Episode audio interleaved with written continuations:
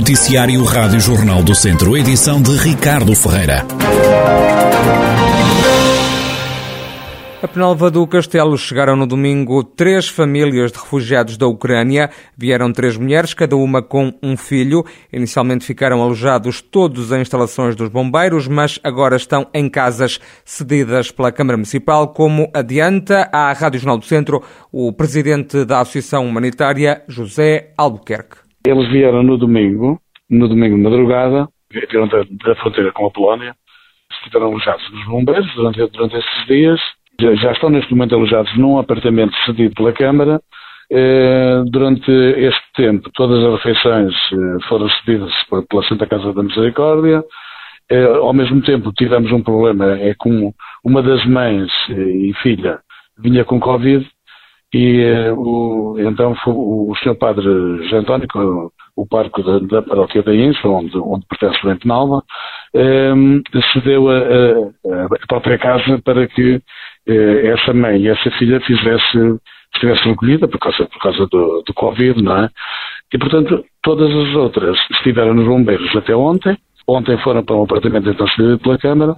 As mulheres têm 24, 39 e 46 anos, os filhos 7, 10 e 17 anos. As mulheres já têm trabalho. Estas senhoras eh, já se conseguiu arranjar emprego em penal, eh, uma delas vai para a Santa Casa, outras, as outras duas vão para duas empresas eh, em Penalva. A população tem sido incansável também para, para ajudar, para colaborar, oferecendo todo, todo o género de, de tanto roupa como, como, como, outras coisas que são necessárias para que elas se sintam bem aqui, aqui em, em Penalva.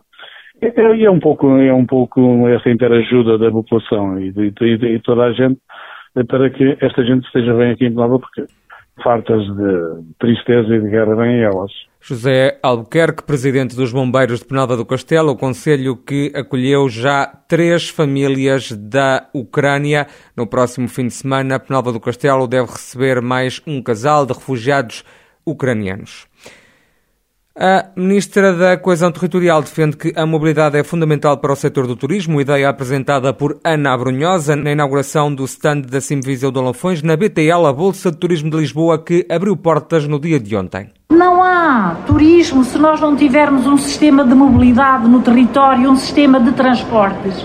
Esta comunidade intermunicipal é uma das pioneiras uh, a gerir coletivamente os transportes públicos e os transportes para as pessoas mais carenciadas. Isso é muito importante e por isso eu dizia: um território não será bom para visitar se não for bom para viver e para trabalhar. E isso que acontece em Viseu de Alafões. A governante falou ainda de outros projetos fundamentais para a região, mas não se comprometeu com nada em concreto. A questão da mobilidade é absolutamente essencial. A questão de termos uma IP3 que seja uma IP3 de duas vias em, nos dois sentidos é absolutamente essencial. A questão da ferrovia é absolutamente essencial. A questão de termos um hospital Tondela Viseu com múltiplas valências é absolutamente essencial. A questão de termos um politécnico com cada vez mais valências que seja também fator de atração de talentos e que depois o território possa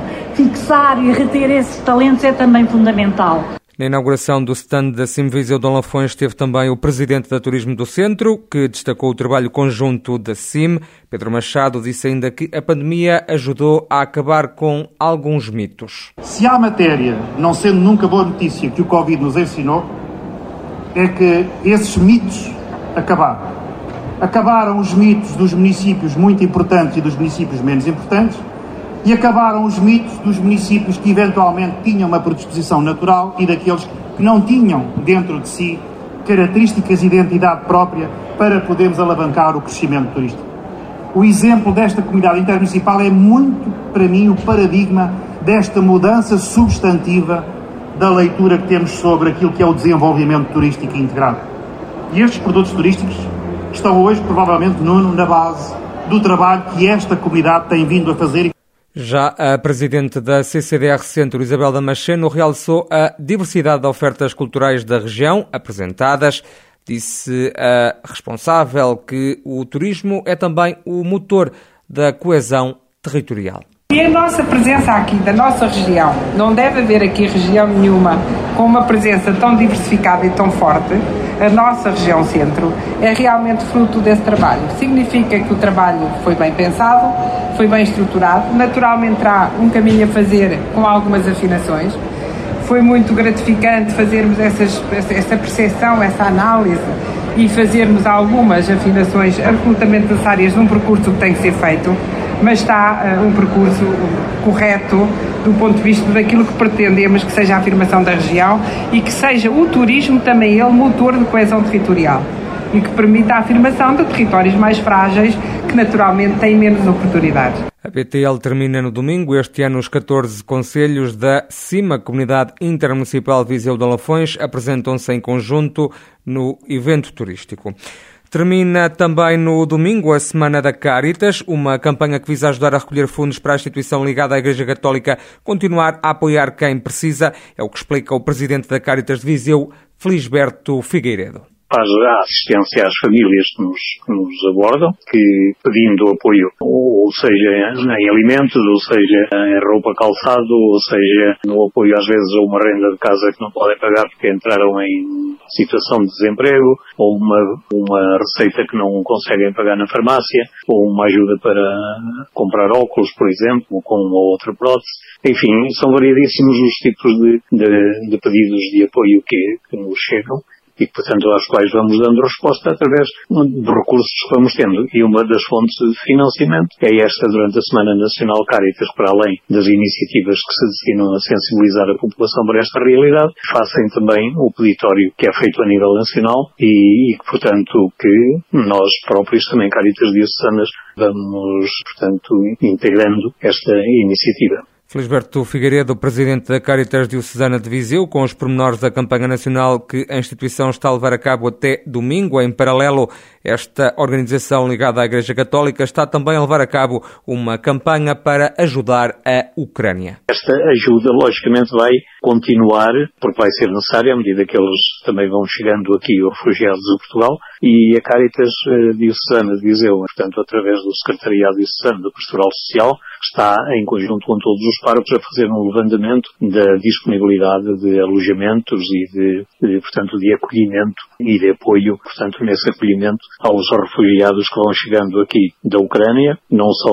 daqueles que, enfim, já cá têm alguns familiares e para esses é mais fácil, mas daqueles que vêm e que não têm família que os, que os possam apoiar aqui. Portanto, há necessidade de sensibilizar as pessoas para esta disponibilidade, nomeadamente de habitação e depois dos outros apoios aqui, sim senhor, já com própria recolha de, de alimentos e de bens essenciais que vão ser necessários para eles se sentirem bem e seguros aqui em Portugal.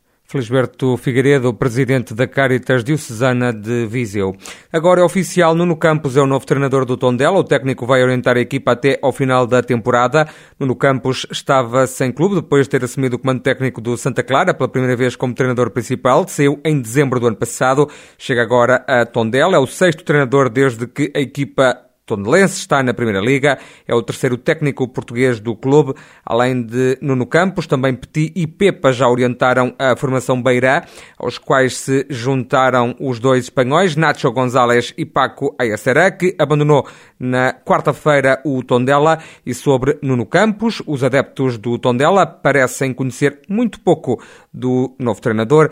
Pedro Costa, adepto e membro da claque dos Tondelenses, a Febre Amarela, deseja felicidades ao novo treinador da equipa.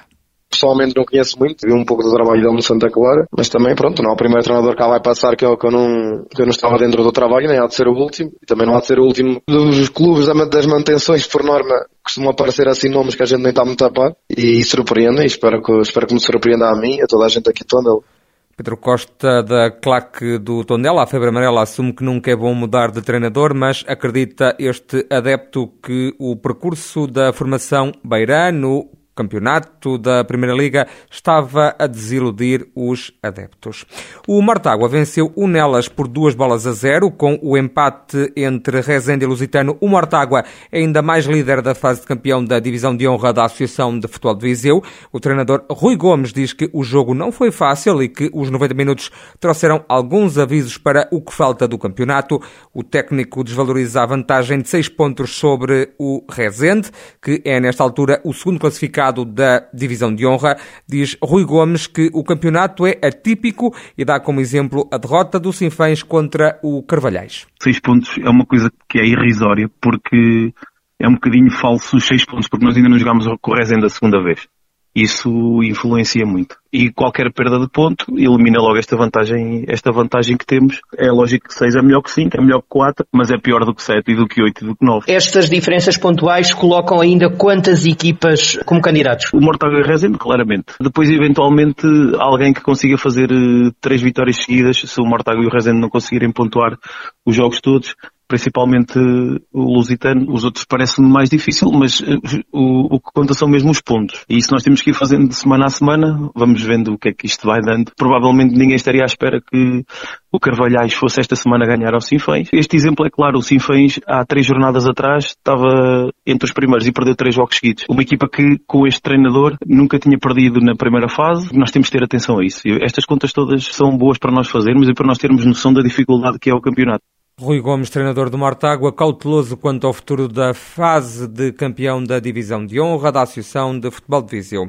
Esta semana o programa Centro Desportivo foi até Penalva do Castelo saber mais sobre o Taekwondo Clube do Dão, uma coletividade que pratica uma arte marcial que é uma modalidade olímpica, um desporto que nasceu na Coreia do Sul e que tem que ser distinguido de outras artes marciais, é o que defende António Lucas, mestre de Taekwondo. Taekwondo é uma arte marcial de origem coreana. Com o passar do tempo, acabou por se tornar uma modalidade olímpica na vertente de combate e pombocês, que é a parte técnica, e acaba por ser uma junção de várias artes já anteriores, porque Taekwondo não é centenário sequer. Portanto, acabou por ser uma junção de outras artes marciais e acabou por ser uma arte marcial mais, mais aprimorada, de certa forma. O que é que vos distingue de outras? É como eu digo, acaba por ser uma junção, uma junção das outras, mas o que acaba por diferenciar muito é a questão do no combate, por exemplo, a velocidade. A velocidade acaba por ser um ponto fulcral. Mais rápido? Mais aqui? rápido, sim, muito mais rápido. Uh, milésimos de segundo fazem a diferença num combate e tal, os tais movimentos não tão direcionados, mas muito mais rotativos, o que acaba também por ser um bocadinho mais espetacular. Uh, e lá está, dar o destaque também, de certa forma, à nossa arte marcial. António Lucas, mestre no Taekwondo Clube do Dão, coletividade que é a anfitriã das terceiras e quartas jornadas da Liga Regional Norte que decorrem no próximo fim de semana em Penalva do Castelo. E o ciclista da equipa de Mortágua, Leangel Linares, foi terceiro na primeira etapa da 39ª Volta ao Alentejo em bicicleta. A primeira tirada que ligou Vendas Novas a Sines num total de 176 km. Teve ainda João Matias, também da equipa de ciclismo de Mortágua, nos cinco primeiros classificados. O ciclista conseguiu chegar à meta em quarto lugar. A etapa de partida da volta ao Alentejo foi ganha pelo venezuelano Orluís Aular, que cumpriu os mais de 176 km em 4 horas, 5 minutos e 46 segundos e parte com a camisola amarela para a segunda etapa que vai ligar Beja a Portel.